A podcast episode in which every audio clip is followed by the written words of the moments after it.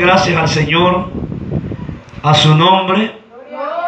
Capítulo 15 del libro de revelaciones. Nota hermanos que en el 14 de Apocalipsis 14, 14 hasta el verso 17 o el verso 16 narra la palabra lo que es la primera cosecha, que es la cosecha del trigo, donde va a ser echado el trigo en el granero y la paja va a ser apartada, la, paja. Hermanos, y eso ya comenzó a estar surgiendo, los juicios de Dios ya iniciaron. Y después de eso está la otra cosecha que vamos a decir que es el ángel con su hoz. Decíamos la vez pasada que no nos enredemos con estas dos ciegas o estas dos cosechas de Apocalipsis 14, 14 al 16 y el verso 17 del mismo capítulo, verso 20. Porque son dos cosechas diferentes. La primera la hace el Hijo del Hombre y la segunda es un ángel que vendimia las uvas, hablando del juicio que va a iniciar. Pero quiero que note el verso aquí, capítulo 15. Dice el título en esta Biblia, los ángeles con las plagas postreras. Entonces, hermanos, dice así la palabra. Dice el apóstol Juan, vi en el cielo otra señal grande y admirable siete ángeles que tenían las siete plagas postreras, porque en ellas se consumaba la ira de Dios. Vi también como un mar de vidrio mezclado con fuego. Yo quiero que note esto que dice aquí. ¿Y qué pasó? Y a los que habían alcanzado la victoria sobre la bestia y su imagen y su marca y el número de su nombre. ¿Qué pasó con esos? Aleluya. Dice que ellos estaban en pie sobre el mar de vidrio con las arpas de Dios. Y cantan el cántico de Moisés. ¿Cuál será? ¿Será ese? Oiga, quiero que miren. Y cantaban el cántico de Moisés, siervo de Dios, y el cántico del Cordero, diciendo, ¿cuál será el cántico del Cordero y el de Dios y el de Moisés? ¿Te parecerá que aquí exalta solo a Dios? Y cantan el cántico de Moisés, siervo de Dios, y el cántico del Cordero, diciendo, Grandes y maravillosas son tus obras, Señor Dios Todopoderoso. Justos y verdaderos son tus caminos, Rey de los santos. Aleluya.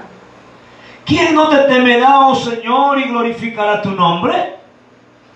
Pues solo tú eres santo, por lo cual, esto es tremendo, hermanos, todas las naciones vendrán y te adorarán porque tus juicios se han manifestado. Aleluya. Gloria a Dios. A su nombre. Gloria. Siéntense un poquito. Creo que alguien busque, por favor, Éxodo 15. Amén. Verso 1, ¿qué dice? Entonces cantó Moisés y los hijos de Israel en este cántico a Yahweh y dijeron, cantaré yo a Yahweh porque se han magnificado magnificado grandemente, ha echado en el mar al caballo y al camello. Yahweh es mi fortaleza, mi cántico y ha sido mi salvación. Amén. Ese es el cántico de Moisés que cantaba. Este es mi Dios y lo alabaré. Y el del Cordero es grandes y maravillosas son tus obras. Aunque es similar, ¿verdad? Y vamos a decir los dos. Pero bien, lo que quiero que notemos, hermanos, es que después de la cosecha primera, que es que va a ser guardado el trigo, No sé qué somos nosotros. Quiero hacerles una pequeña ilustración que lo hacíamos hace unos días. El trigo, hermanos, y la cizaña, ¿se acuerdan, verdad? Porque aquí está basado lo del 14-14 al 16. Está basado en la parábola que dijo el Señor, que ayer estuvimos leyendo una parte, pero eh, eh, esta otra es la que está en Mateo 13 también, donde habla y dice que un sembrador sembró buena semilla en su campo y dice hermanos que cuando brotó en la, la semilla o nació la hierba de lo que había sembrado el sembrador, dice que también hermanos, mientras los, los que cuidaban el campo dormían, llegó alguien y sembró cizaña también en el campo. Y cuando los, los trabajadores fueron a ver, el campo, ¿verdad? Para ver el trigo y andaban viendo y de repente miraron que había también entre el trigo había cizaña. Y le dijeron al dueño del campo, Señor, ¿no sembraste trigo, buena semilla en tu campo? Y dijo él, sí. ¿Y por qué aquí que hay cizaña en medio del trigo? Y dijo el Señor, un enemigo mío ha hecho esto. Y dijeron los trabajadores del Señor, ¿Qué dice entonces? Arrancamos la cizaña y dejamos el trigo. No, dijo él. Dejad que crezca lo uno junto a lo otro hasta el día de la siega. Lo que está aquí en Apocalipsis 14, 14 al 16. Y yo le diría a los segadores, o sea, a los ángeles, que amarren en la cizaña y lo echen al fuego y el trigo lo echen en el granero. Aleluya. Hermano, porque esa es la cosecha que viene a buscar el Señor y decíamos, y voy a explicarle esto rapidito tal vez, que el Señor va a venir a cegar su campo, no otro campo. En la ley del Señor había escrito y dijo que cuando alguien pasaba por los sembrados de alguien, podía tomar de la semilla de, comer del trigo, pero no podía meter os en ese campo, no podía ponerle hermano, o, o sea, no podía vendimiar, perdón, no podía cosechar, cegar ese campo que era un campo ajeno. Pero el Señor viene a cegar su campo, viene a cultivar o a levantar la cosecha. La pregunta que viéramos de hacernos nosotros es, ¿qué somos nosotros? ¿Somos trigo o somos cizaña? Aleluya. Aleluya. Después está la otra cosecha que es cuando en el 17 que sale un ángel, si usted nota el 14 al 16, miramos que el que tiene la hoz es el Hijo del Hombre. Y en el verso 17 dice que otro ángel salió del templo que en el, en el cielo también, ¿verdad? Teniendo en su mano una hoz. Y este salió, hermano, otro ángel del altar y dijo, bendime a las uvas de la tierra, vendimia, porque ya las uvas están maduras, versículo 18 del capítulo 14. Y dice que el ángel arrojó su hoz en la tierra y vendimió la viña de la tierra y echó las uvas en el gran lagar de la ira de Dios. Y fue pisado el lagar. ¿Quiénes serán las uvas? Y dice hermano, y fue pisado el lagar, el gran lagar de la ira de Dios, y fue pisado el lagar fuera de la ciudad, y del lagar salió sangre hasta los frenos de los caballos, por 1600 estadios, 300 kilómetros cuadrados, según la medida de nuestros tiempos. Pero ven, ahora dice el verso capítulo 15. Después que esto pase, hermano, dice la Biblia, que entonces comenzará a caer de una manera más, más fuerte la ira de Dios. Aunque ya comenzó la ira de Dios a caer en algunos, en algunos casos, ya ha venido sucediendo juicio, ya han caído juicios de Dios, pero lo que quiero que notemos acá, hermano, no son los juicios, sino cómo va a haber una gran adoración en el cielo, donde se va a proclamar, oiga esto, hermano, alabanzas al Señor. Y dice el verso 2, y vi también, dijo Juan, como un mar de vidrio mezclado con fuego. Hermano, ¿y quiénes van a estar parados en ese mar de vidrio? Dice la palabra, los que habían alcanzado la victoria sobre la bestia y su imagen y su marca y el número de su nombre, ellos estaban en pie sobre el mar de vidrio y tenían arpas de Dios, o sea, con las arpas de Dios. ¿Qué es lo que nos muestra acá, hermano, esta visión? Es que va a haber una adoración celestial. Aleluya. Y se va a proclamar el cántico de Moisés y el cántico del Cordero. Aleluya. Y hermano, cuando comiencen a adorar a Dios, dice la Biblia, hermano, que Dios da orden a los ángeles que tienen las copas de la ira de Dios y la comienzan a derramar sobre la tierra. Aleluya. Lo que quiero que miremos nosotros, hermanos, ¿qué va a pasar con nosotros? Aleluya. Yo decía ayer, voy a repetirlo hoy, debe de haber en nosotros una preocupación tremenda. Porque hermanos, voy a decirle esto que no lo dije ayer, acá le dije a los hermanos antenoche, porque no se trata solamente de que ya recibimos al Señor, ya nos bautizamos, ya somos miembros de la iglesia tal, no se trata de eso. Cuando el Señor venga, nos va a pesar en balanzas. Y la gran pregunta es, hermanos, ¿cómo nosotros iremos a salir delante de Dios? Hay un grupo que dice que va a ser cegado en el momento del Señor que va a regresar y va a venir, o va a meter su hoz en la tierra para cosechar, ¿verdad? Y ese es el Señor que va a venir a traer a su pueblo. Y dice que los, eh, el trigo, y el Señor aclaró la parábola del sembrador, ¿verdad? De la cizaña y el trigo. Y el mismo Mesías nos explicó en su palabra que el trigo son los hijos del reino. O sea, ellos nos representan a nosotros. Aleluya.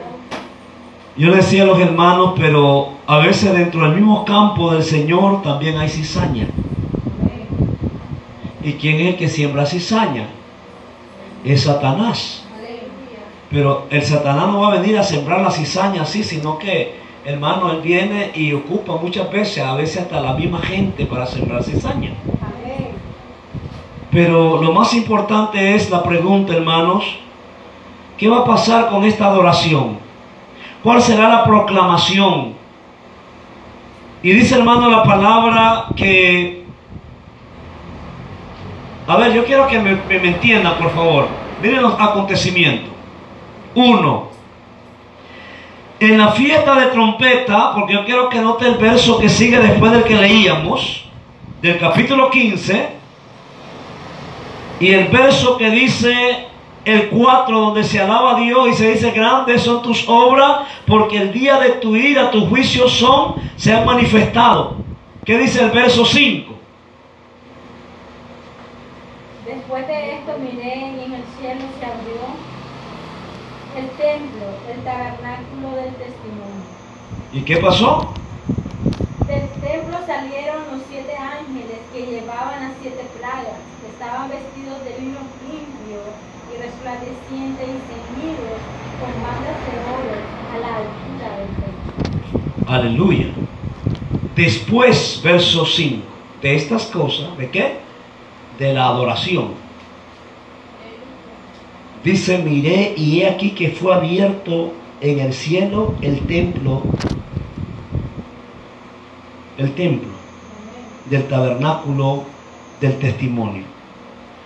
Fue abierto, hermano, dice acá, ¿verdad? El verso que estamos leyendo, el cielo y fue abierto, note que dice la azúcar o el templo, tabernáculo, más correctamente la azúcar se dejó ver y el tabernáculo de Dios. Pero la pregunta es, entonces, ¿qué va a pasar? Lo que va a hacer es esto, cronológicamente.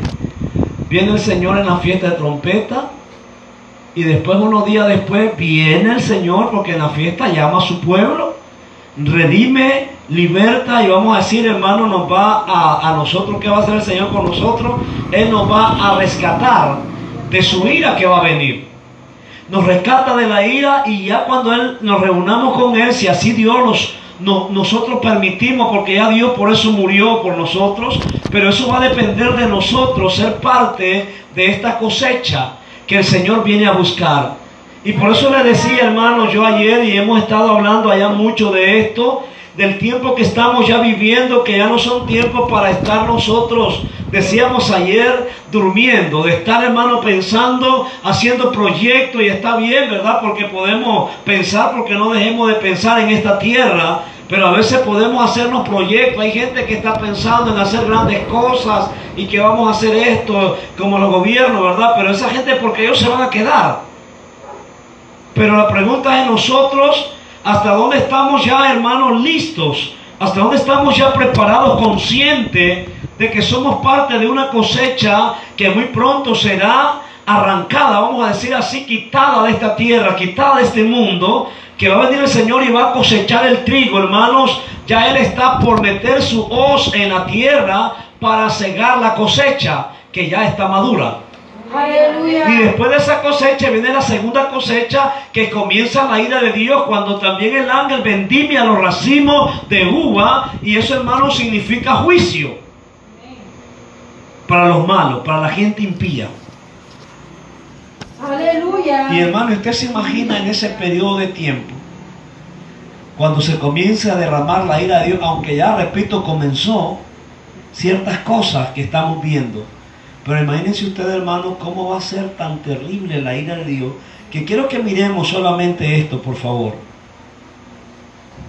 A su nombre.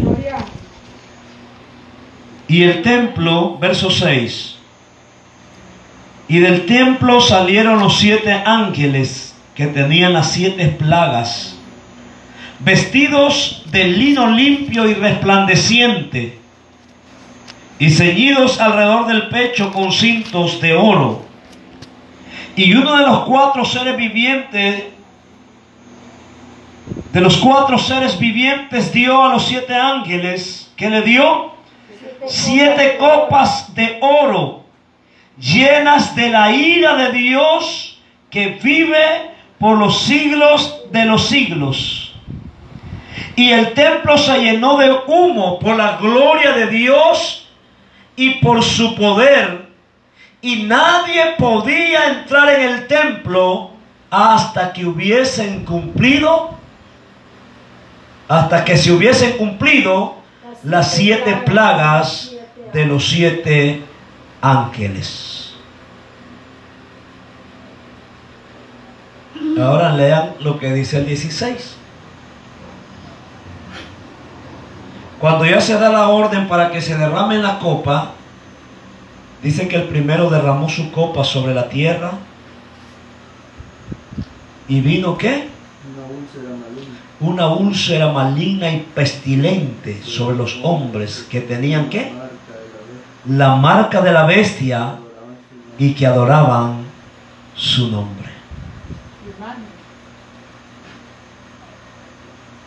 Aleluya. Que tenían la marca de la bestia y adoraban su imagen. Hermano, yo no sé si usted se puede imaginar una úlcera.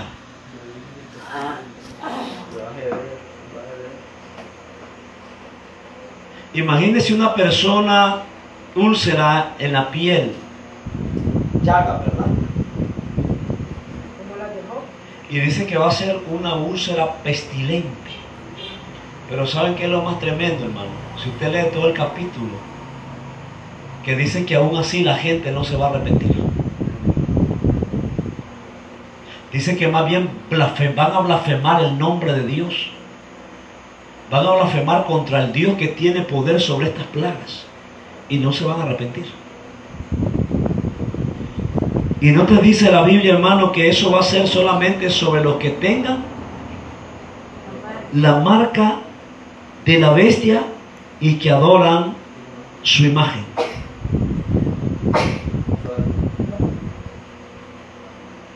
Pero vuelvo a repetir, ¿dónde estaremos nosotros? Allá arriba. Sí, eh, así es el 15. Vamos a estar cantando, ¿no? Ay, amén, así yo creo en eso. Estoy preso. Ay, hermano.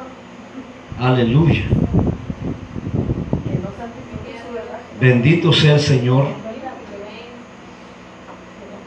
Hermano, pero para estar ahí, en ese lugar tan especial, yo creo que todos lo anhelamos.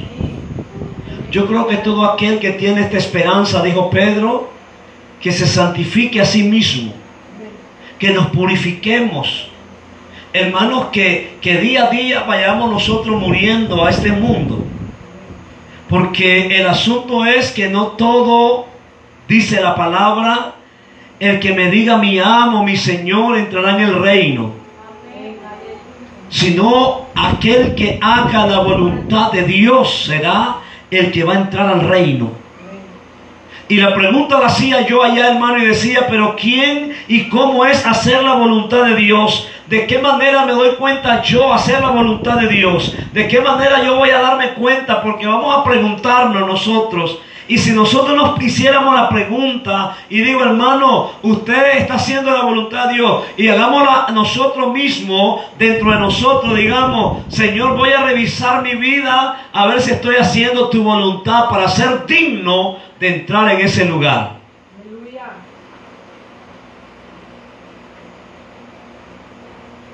Y yo he pensado un día, digo, Señor, tú no vas a hacer acepción de personas. Hay gente, hermano, yo le decía, no sé con quién conversaba, que hay personas que creen que van a ser salvos como, como a la fuerza, ¿no? Porque Dios me tiene que salvar.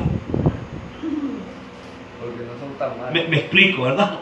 Dicen, hay gente en la iglesia misma que dicen, bueno, pues yo sé que estoy, estoy quebrantando esta parte a lo mejor de la palabra, pero, pero el Señor me tiene que llevar.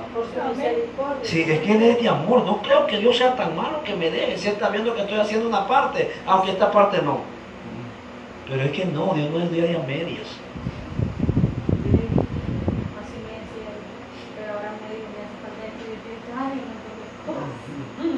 ¿Verdad, hermano? Porque a veces nos decíamos ayer, ¿verdad? Que compartíamos acá que a veces caemos en un conformismo nosotros mismos. Y decimos, no, que el Señor me tiene que llevar porque si para eso estoy ya le recibí, ya vine, porque hay gente que la pone tan fácil. Y voy a decirle, no es que seamos salvos por méritos propios. La salvación es un regalo de Dios. Pero hay cosas que nosotros tenemos que, que revisarnos y vernos realmente, hermano, eh, de qué situación y, y qué- de qué nos ha limpiado el Señor y si nosotros nos volvemos a ensuciar o no. Porque eh, yo le digo algo, eh, ayer estábamos analizando unos sueños así rapidito, ¿verdad? Al final del culto.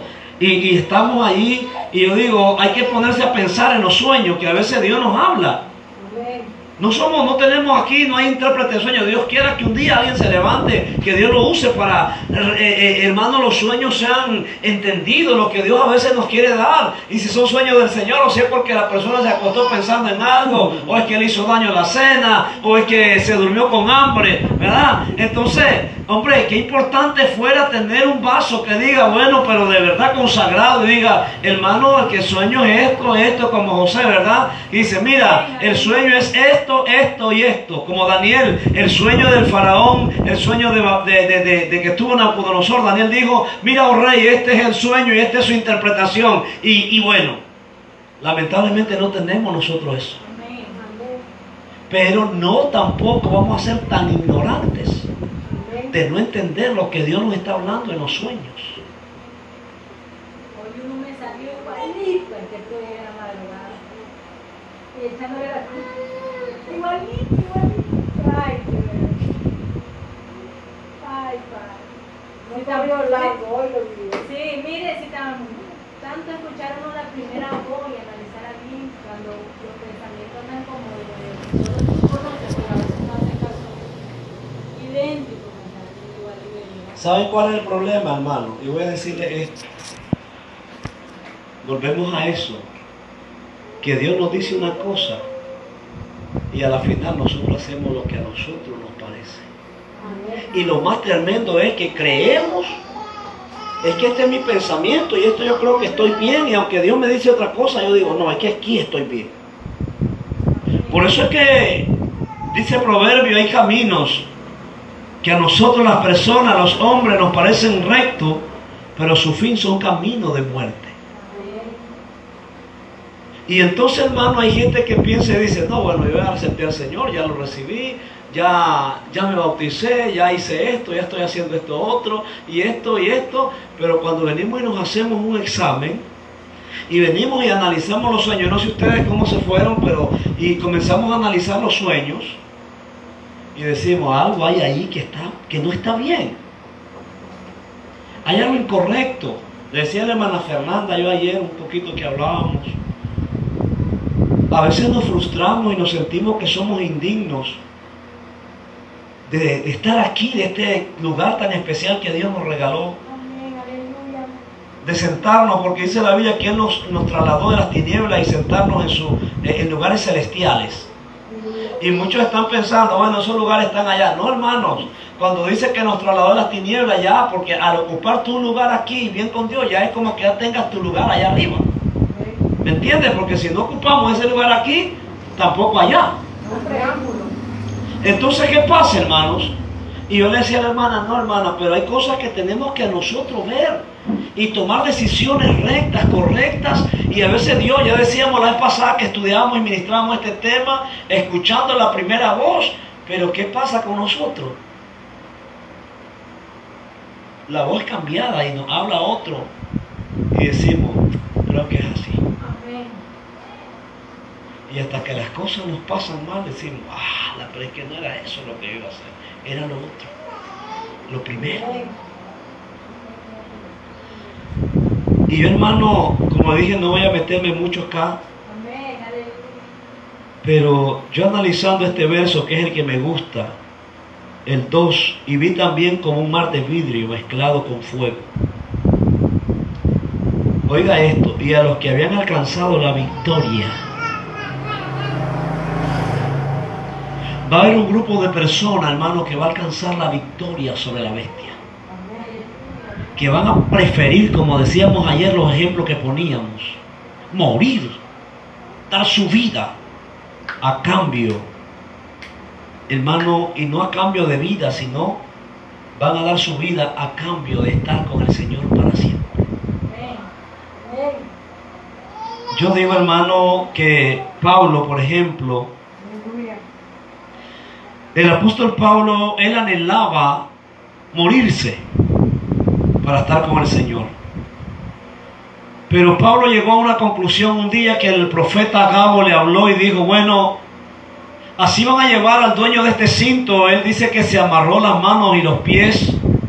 Y dijo a Gabo, el profeta que Dios usó en ese momento, así dice el Señor, que así llevarán atado al dueño de este cinto. Y el cinto era de Pablo. Y los hermanos, cuando oyeron la profecía de Agabo, dice que ellos lloraron y le dijeron a Pablo, no, Pablo, no vayas a Jerusalén, no vayas ahí, mira que ya Dios te dijo que no vayas. Y Pablo dijo, no hagan, hermano, no lloren, no me hagan más triste en mi corazón, porque Pablo como hombre sentía temor de ir. Pero él dijo, por favor no me pongan más pero, más estorbo, porque yo es cierto que siento y, y me da temor, dijo Pablo en su palabra, ¿verdad? Que tal vez lo estamos viendo de esa forma, pero dijo Pablo, pero ya estoy decidido no solamente a ir preso por él, sino también a dar mi vida por él. Aleluya. Hermano, la pregunta a nosotros debe ser esta, decir, si nos lleváramos y, y- o llegáramos a estar en ese tiempo que dice la Biblia, en tiempo de la de que va a subir, ojalá, decíamos ayer, ¿verdad? La hermana me decía, y usted cuando yo le digo, prefiero mejor morirme antes, porque va a ser un tiempo bien difícil. Pero decíamos ayer, esto es ahorita, hermano. Que cualquier cosita nos hace Y algo otra gente dice, ay, que ya no quiero, Señor. ¿Saben? Me acordé ahorita que estábamos hablando y le estaba diciendo yo de, a ver, esto que estábamos diciendo ahorita, hermano, de lo que está pasando, de lo que dice la Biblia ahí, que van a venir gente y vamos a ser, vamos a ser probados y que vamos a hacer los sueños que tenemos, cómo vamos a ser zarandeados. Y me acordé, y vino a mi mente y me acordé de Jacqueline. Cuando ella decía, no, yo, hermano, porque a veces esa es una vida de apariencia. Y voy a decirle, no estoy criticando, ¿no? Pero no sé si la hermana Mayra se acuerda. Cuando yo la miraba pasar acá ella y, o allá cuando llegaban a San Miguel, ella, yo le decía, yo una vez le dije la hermana, fíjese hermana, le digo yo, que me perdone Dios si estoy equivocado. Pero la hermana es pura emoción.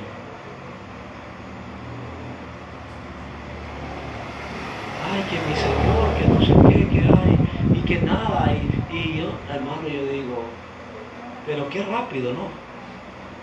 Que le dio la espalda al Señor simplemente porque Dios no, voy a decir así, ¿verdad? Cree ella que porque Dios no escuchó la oración del problema del hermano. Pero es que, hermano, cuando alguien, Dios es justo, pero a veces el hombre paga lo que hace. Y no estoy diciendo que él es culpable, no sé. Pero donde yo me agarro es que cómo se volvió ella en contra de Dios. En algo tan sencillo, hermano.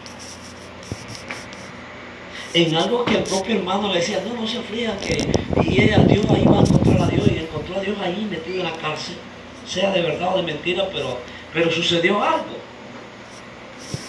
Y qué fácil es que el hombre, yo digo, yo no sé hermano, y no es que sea yo mejor que nadie, no. Pero a veces yo digo, yo no sé ustedes si pensarán como yo, es volverme otra vez al mundo y darle espalda al Señor como que está difícil.